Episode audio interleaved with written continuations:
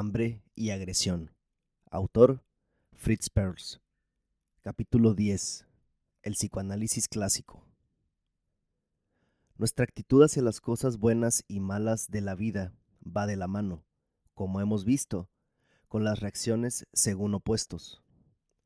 Hablando en forma estricta, estas reacciones no son reacciones sino concurrencias, en las que lo bueno corresponde al amor, al agrado, al orgullo y al placer, y lo malo al odio, al disgusto, a la vergüenza y al dolor. Hay variaciones respectivamente del afecto y del rechazo, y desempeñan su papel en la realización o frustración de cada deseo, de cada instinto. No cabe duda que las expresiones del instinto sexual son muy poderosas y que la atracción y en un menor grado la repulsión participan en su función. Pero el amor, el agrado, el orgullo y el placer son todos ellos expresiones del instinto sexual, como sostiene la teoría de la libido de Freud. A lo largo de mis observaciones, he descubierto que el instinto del hambre y las funciones del ego juegan en casi todo psicoanálisis un papel mucho mayor de lo que estaba inclinado a esperar. Cada vez que intentaba aprender algo acerca del instinto de hambre en la literatura psicoanalítica, descubría que el análisis del hambre siempre se mezclaba con uno u otro aspecto libidinal.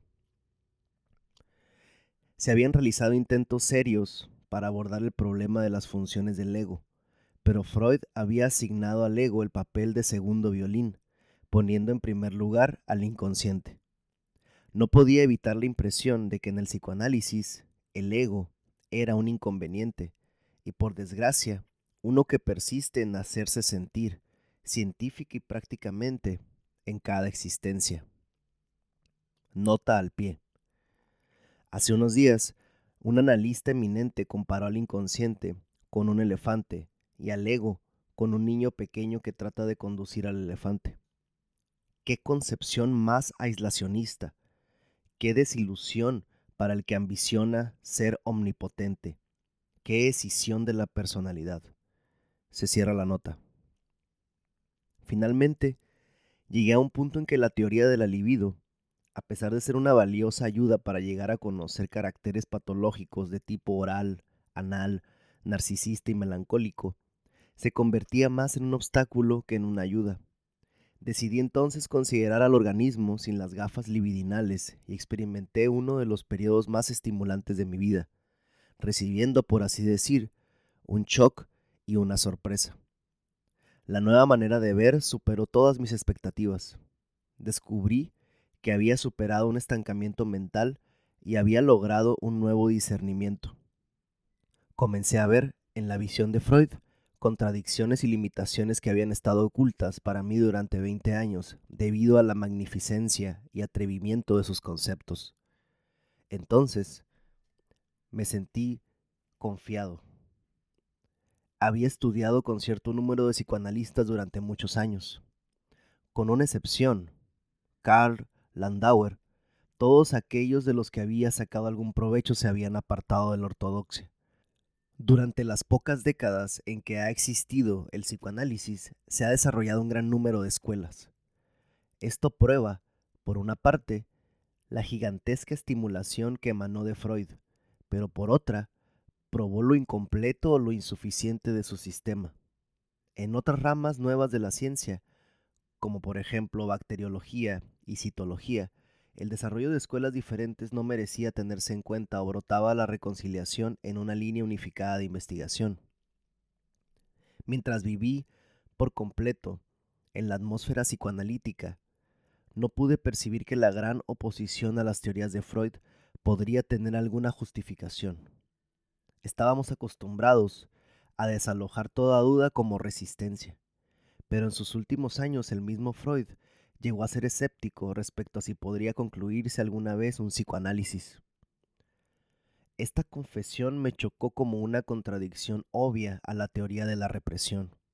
Si el conflicto neurótico era una lucha entre el sensor represor y los instintos sexuales reprimidos, entonces, o la liberación adecuada del instinto sexual proporcionaría curación, o sería suficiente silenciar al sensor. Si el sensor simplemente se tomaba del medio ambiente, era introyectado, no podría ser difícil mitigar sus exigencias y liberar los instintos reprimidos. En la práctica, muy raramente se encuentra una neurosis que corresponda por completo a esta teoría. De ordinario, ni el análisis del sensor, conciencia, ni de la transferencia, ni del instinto sexual abarca el campo neurótico. Mis experiencias como psiquiatra en el ejército sudafricano revelan que solamente un 15% de las neurosis manifiestan perturbaciones de satisfacción sexual mientras que solo en el 2 o 3% podían seguirse síntomas de histeria hasta la frustración sexual real. De aquí surge otro problema. ¿Qué sucede cuando no hay represión sexual? ¿Contribuye la concentración en el instinto sexual en cada caso al ajuste y a la estabilización? Ciertamente este no era mi caso personal. Por lo contrario, Solo después de haber abandonado la teoría de la, libido y la importancia sobrevalorada del sexo, pude descubrir un fundamento sano, una armonía entre mí mismo, mi trabajo y mi medio ambiente. En los últimos años he llegado a las siguientes conclusiones. El enfoque principal de Freud en el caso de enfermedades psicogénicas es correcto. Una neurosis tiene sentido.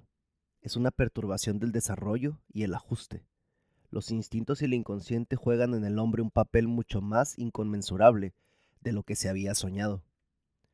Las neurosis son el resultado de un conflicto entre el organismo y el medio ambiente. Nuestra mentalidad está más determinada por los instintos y por las emociones que por la razón. Por otro lado, descubrimos que Freud sobreestimó la causalidad, el pasado y los instintos sexuales y pasó por alto la importancia de la intencionalidad, el presente y el instinto de hambre. Además, su técnica tendía originalmente a concentrarse en el síntoma patológico. Al descender a los detalles del síntoma, las llamadas asociaciones, subía a la superficie el material que el paciente tenía dificultad en revelar. Esta concentración en la esfera patológica se distorsionó en pensar en asociaciones libres, dando como resultado una competencia entre los ingenios del analista y del paciente.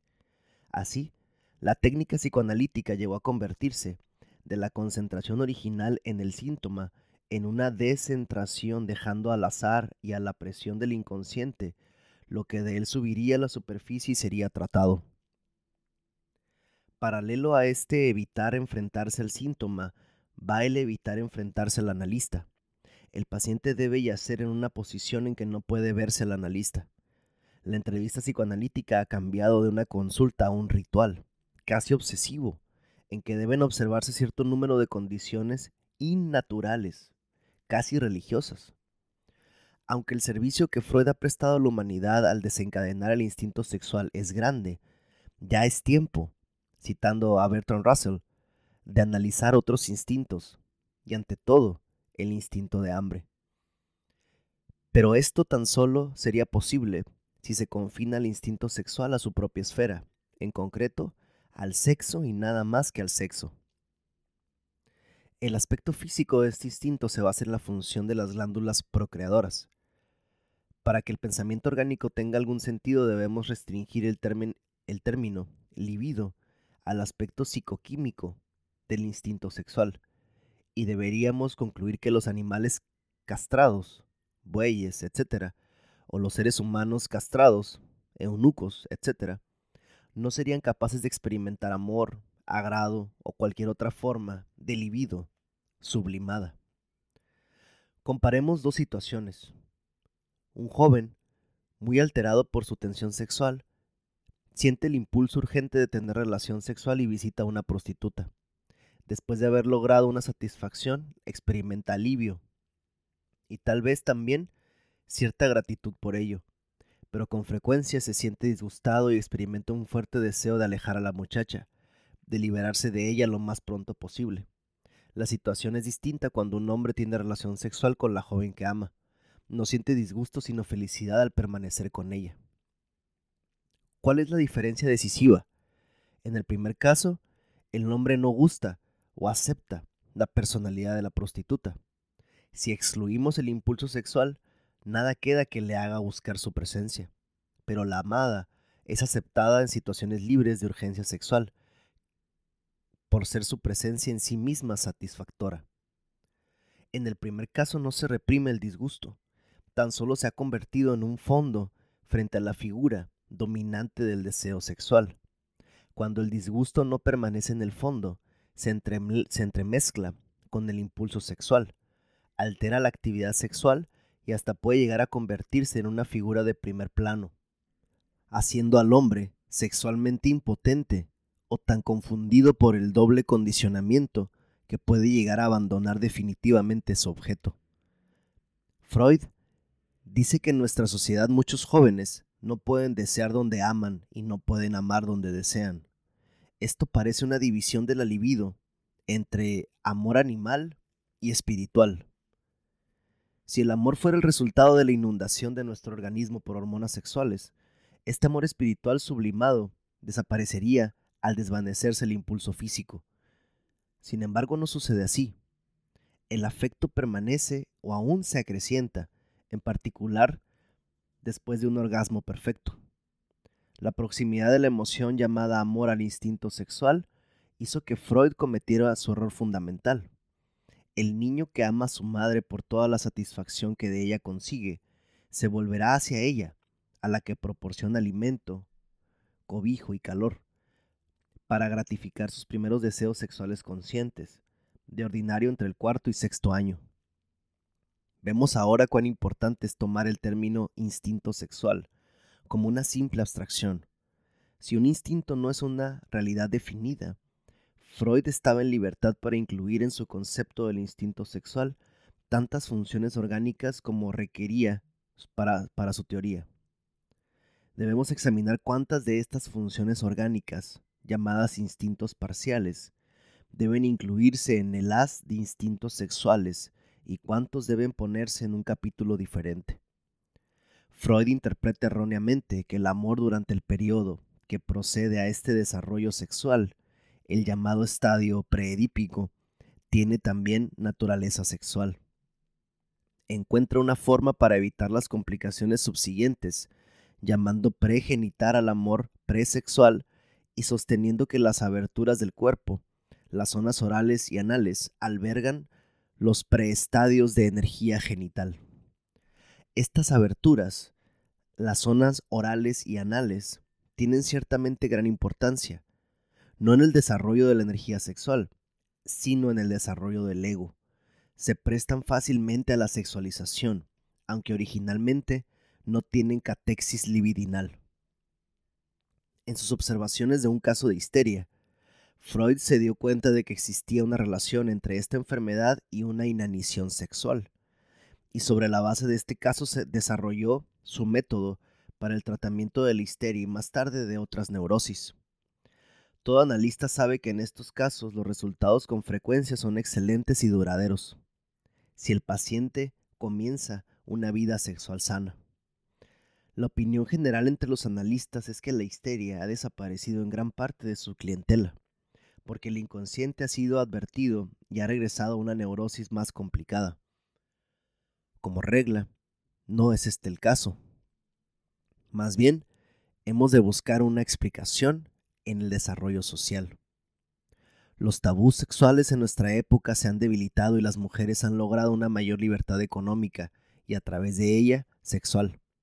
Se ha propagado el conocimiento de los descubrimientos de Freud y los médicos aconsejan con más facilidad el matrimonio en casos obvios de inanición sexual. Por otro lado, he tenido la experiencia, y también otros psicoterapeutas, de casos de histeria muy refractarios. Estos casos, en particular de jóvenes con la llamada demencia moral, manifiestan, a pesar de un buen desarrollo sexual y de potencia orgásmica, alteraciones definidas de su desarrollo del ego. Cuatro factores determinaron la ulterior investigación de Freud. El papel de la libido en la histeria, la existencia de partes de nuestra personalidad reprimidas, inconscientes. El hecho de que todos los procesos mentales tienen sentido y están determinados, y el conocimiento de que los seres orgánicos se desarrollan de niveles inferiores a superiores. Se enfrentó a la pregunta, ¿de dónde procede la libido? En su opinión, no podía surgir de repente a la existencia, ya que sus observaciones demostraban claramente que los niños manifiestan curiosidad e impulsos sexuales mucho antes de la época de la pubertad. Anteriormente se consideraba la pubertad, en los ritos de todos los pueblos, con su desarrollo de la función procreadora y las violentas alteraciones en el desarrollo de la personalidad, como el comienzo de la vida sexual y era celebrada de acuerdo con ello. Sin embargo, puede observarse aún en los bebés cierta excitabilidad de los genitales. En Cuba, las nodrizas calman al bebé jugando con sus genitales del mismo modo que nosotros le damos un muñeco. Del lascivo chupeteo del pulgar del niño, Freud concluyó la existencia de un punto cero que se diferencia del instinto de hambre como una rama y la libido como otra. A esta teoría se oponen ciertas objeciones. 1. La diferenciación comienza ya en el feto con el desarrollo respectivamente del sistema de alimentación y urogenital. 2. El psicoanálisis difícilmente toma en consideración el análisis del instinto de hambre aislado de toda catexis libidinal. Todas las concepciones vinculadas a las funciones del canal de alimentación como introyección, canibalismo y defecación están siempre teñidas de un regusto sexual. 3. Se descuida la asimilación normal y se llaman normales a concepciones pervertidas como el placer de la retención o la inhibición del desarrollo oral, por ejemplo, canibalismo. En realidad, la, retención es dolorosa y el alivio agradable. La retención puede proporcionar un placer de naturaleza secundaria, como una prueba del propio poder de voluntad u obstinación. 4. La teoría de la libido es una concepción biológica, pero se mezclan con ella ciertos aspectos sociales. La zona anal definitivamente ha recibido su importancia neurótica como resultado de la civilización. 5. Freud hincha el término libido hasta tal punto que a veces equivale en cierta forma al elan vital de Bergson o al exponente psicológico del impulso sexual. Su uso en este libro se restringe a esta connotación. A veces significa gratificación o placer y también puede lanzarse sobre el objeto de amor, catexis, pero sin las hormonas correspondientes. Mientras más pretende uno llegar al fondo del significado de la libido, se ve más confundido. A veces la libido es un primer motor, un poder creador, y otras es una sustancia a la que se mueve. ¿Por qué medio? Me parece que la concepción de la libido de Freud trató de abarcar la función universal de atracción o afecto discutida más arriba y la función sexual orgánica, y que tan solo empleando la palabra libido, sin un referente definido, pudo construir su teoría de la libido. 6. En la lengua alemana, lujuria denota un impulso instintivo, lo mismo que placer. Los derivados, luestern, lujurioso y lustig, alegre. Del mismo modo, el término libido, entre otros significados, indica energía sexual y también gratificación. Sin embargo, la satisfacción del hambre y la defecación son en sí proporcionadoras de placer, como cualquiera otra restauración del equilibrio orgánico, y no hay necesidad de investirlas de una energía sexual adicional. La complicación de hechos biológicos simples conduce a explicaciones innecesariamente complicadas. Para demostrar que no exagero, cito a una psicoanalista prominente, Mari Bonaparte. La indicación de la satisfacción de la necesidad de alimento es el placer, a cuyo servicio está la libido oral, que provoca que los seres vivos se encuentren placer en la ingestión oral. También el proceso de secreción puede producir placer intenso, y la libido anal y uretral expresa a su modo la satisfacción del organismo cuyas funciones digestivas están en orden. Este es un ejemplo instructivo que demuestra cómo el concepto de la libido llevará necesariamente a confusiones. 1. La libido causa placer. 2. La libido expresa satisfacción. Reemplazar esto con otras dos palabras. 1. Yo causo dolor. 2. Yo expreso dolor. Revela que 1 y 2 son dos experiencias completamente diferentes. Al atribuir placer a la gratificación de cada instinto, podemos anular las complicaciones innecesarias que surgen del monopolio de la libido. Carl Abraham, que aportó contribuciones muy valiosas para nuestro conocimiento de la formación del carácter, se enfrenta a dificultades similares cuando intenta encajar sus observaciones en las hipótesis de Freud. Ofrecemos un ejemplo muy simple para demostrar qué saltos mortales de la mente se realizan para dar apoyo a la teoría de la libido. El destete es la castración original. 1. La castración es un fenómeno patológico, el destete un fenómeno biológico. 2. La castración significa quitar los genitales o parte de ellos. 3. El destete significa privar al niño del pecho de la madre. Llamar a esta privación una castración es como llamar a todos los perros Fox Terriers. 4. El nacimiento, y no el destete, es la separación original que el niño tiene que sufrir. A pesar de todas estas complicaciones y contradicciones teóricas, la teoría de la libido y la técnica psicoanalítica de Freud tuvieron un valor enorme. Él fue el Livingstone del inconsciente y creó la base para su exploración. El resultado de su teoría fue una reorientación en el enfoque de la neurosis y la psicosis. La investigación redituó algunas de las más valiosas observaciones y hechos. Se creó no solo una nueva ciencia, sino una nueva visión de la vida. Freud desvió la orientación de nuestra existencia personal de la periferia de la conciencia al inconsciente, lo mismo que Galileo destronó la Tierra del centro del universo y del mismo modo que la astronomía, al tener que reconocer aún más puntos fijos y sistemas como en realidad relativamente absolutos, se había declarado antes a favor de la concepción del éter. Así Freud creó su, teoría de la libido. Pero Pantarrey, toda nueva teoría es reemplazada por otra aún más nueva. Y bajo el efecto de nuevos hechos científicos, se deben evacuar las trincheras de la teoría del éter y de la concepción de la libido. Una observación de Le Verrier ofreció a Einstein la base para hacer estallar la fantasía del éter.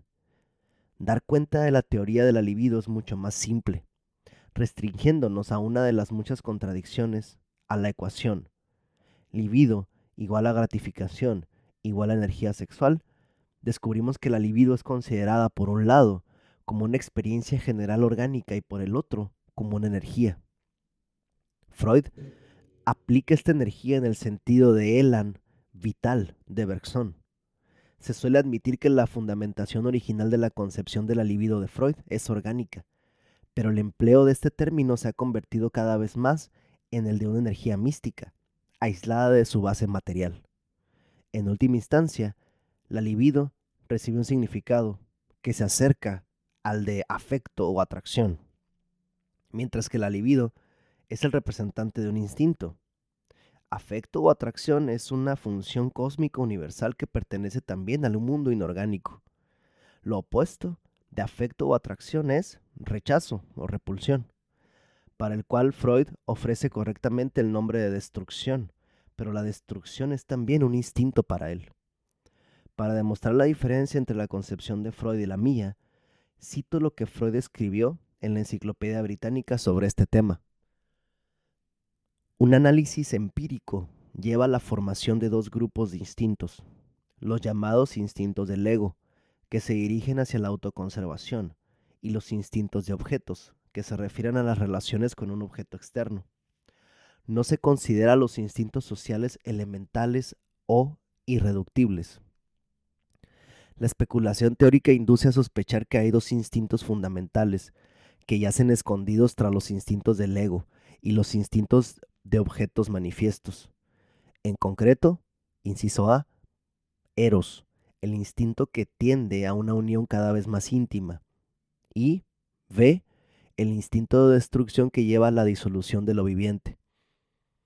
En el psicoanálisis, a la manifestación de la fuerza del Eros se le da el nombre de libido. Se cierra la cita. Intentemos ver algunas de las contradicciones implicadas en esta teoría y en otros aspectos del psicoanálisis. 1. Según Freud, el ego es la parte más superficial del ello, pero los instintos pertenecen a los niveles más profundos del organismo. ¿Cómo puede en ese caso tener instintos el ego? 2. Instintos del ego que se dirigen hacia la autoconservación. El instinto de hambre y la defensa permiten la autoconservación. En ambos ítems, la destrucción desempeña un gran papel, pero no como un instinto, solamente al servicio del hambre y de la defensa. En la teoría de Freud, la destrucción se opone a los, instintos de objetos, pero la destrucción no puede existir sin un objeto que destruir. 3. El orden de la cita anterior señala que los instintos del ego corresponden al eros y los instintos de objetos a la destrucción. Probablemente Freud quería decir lo contrario. 4. Afecto y repulsión son, como se mencionó antes, ocurrencias universales. En la terminología de Freud se aplica el eros como término general, pero intencionalmente se restringe el instinto de destrucción a los seres vivos. En otras partes se llama este instinto de muerte. En otra parte de este libro se encontrará una refutación a esta teoría de Tánatos. 5. Debo recalcar una vez más que ni siquiera se menciona el importante instinto de hambre. Sin tomar en cuenta el instinto de hambre no se podrá solucionar ni la cuestión de la destrucción ni la agresión, ni nuestros problemas sociales y económicos. 6. Confieso que soy tan anticuado como para ver los problemas de los instintos desde el punto de vista de supervivencia. Para mí, el instinto sexual es el representante de la conservación de la especie, mientras que el instinto de hambre y el instinto de defensa sirven para la, para la autoconservación. El ego y el ser no son idénticos en absoluto. Las funciones del ego y los instintos de hambre se dan en los dos sexos. Rara vez existen deseos conscientes de la conservación del ser o de la raza. Solo tenemos conciencia de deseos y necesidades que quieren ser satisfechos. ¿Cómo es posible que las debilidades arriba mencionadas del sistema de Freud no hayan sido establecidas claramente? Mi opinión es que la mayoría de la gente que entró en contacto con el psicoanálisis quedó tan fascinada por el nuevo enfoque, que estaba tan por encima de la prescripción de bromuros, de la hipnosis y de la terapia de persuasión, que llegó a convertirse para ellos en una religión. La mayoría se tragó el anzuelo de las teorías de Freud, el hilo y el flotador, sin darse cuenta de que esta aceptación ciega constituía la raíz de una mentalidad estrecha que paralizaba muchas de las posibilidades de sus ingeniosos descubrimientos. Resultó de allí un sectarismo caracterizado por una credulidad casi religiosa, por una búsqueda apasionada de pruebas ulteriores y por un rechazo desdeñoso de cualquier hecho capaz de perturbar esta forma sacrosanta de pensar. Teorías adicionales complicaron el sistema original, y como siempre sucede con las sectas, cada una llegó a ser intolerante con cualquier otra que se desviase de los principios aceptados. Cuando alguno no creía en la verdad absoluta, se tenía a la mano una teoría que colocaba la responsabilidad en los complejos y resistencias del escéptico. Hay otro punto en el psicoanálisis clásico que no puede resistir el, el escrutinio del pensamiento dialéctico, el complejo arqueológico de Freud, su interés unilateral por el pasado. No es posible ni objetividad ni comprensión real de la actuación de la dinámica de la vida sin tomar en cuenta el polo opuesto, esto es, el futuro, y sobre todo el presente como punto cero de pasado y futuro. Encontramos la condensación de la manera de ver histórica de Freud en el concepto de transferencia. Nota al pie. Según Freud, una neurosis se apoya en tres pilares, instinto sexual, represión y transferencia. Se cierra la nota. El otro día, mientras esperaba un tranvía, reflexioné sobre la palabra transferencia y me di cuenta de que no habría habido tranvía si no hubiera sido transferido de la fábrica u otras líneas de tranvía a los rieles que estaban frente a mí. Pero esta transferencia sola no explica el movimiento de una línea de tranvía. Es una coincidencia de varios factores. Por ejemplo, el funcionamiento de la corriente eléctrica y la presencia de una varilla de contacto. Sin embargo, estos factores son tan solo medios con los que, mientras que el factor decisivo es la necesidad de transporte. Sin las exigencias de los pasajeros, el servicio de los tranvías habría sido muy pronto abolido. Ni siquiera habría sido creado. Es lamentable que se deban mencionar tales trivialidades para demostrar cómo la transferencia representa un papel escogido y comparativamente sin importancia en todo el complejo. Sin embargo, todo lo que sucede en el psicoanálisis no se interpreta como una reacción espontánea del paciente en respuesta a la situación analítica, sino que se supone dictado por el pasado reprimido.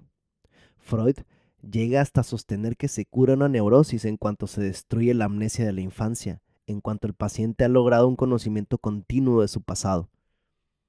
Cuando un joven que nunca encontró a alguien que comprendiera sus dificultades desarrolla un sentimiento de gratitud hacia el analista, dudo que exista en su pasado una persona de la que transfiera su agradecimiento al analista.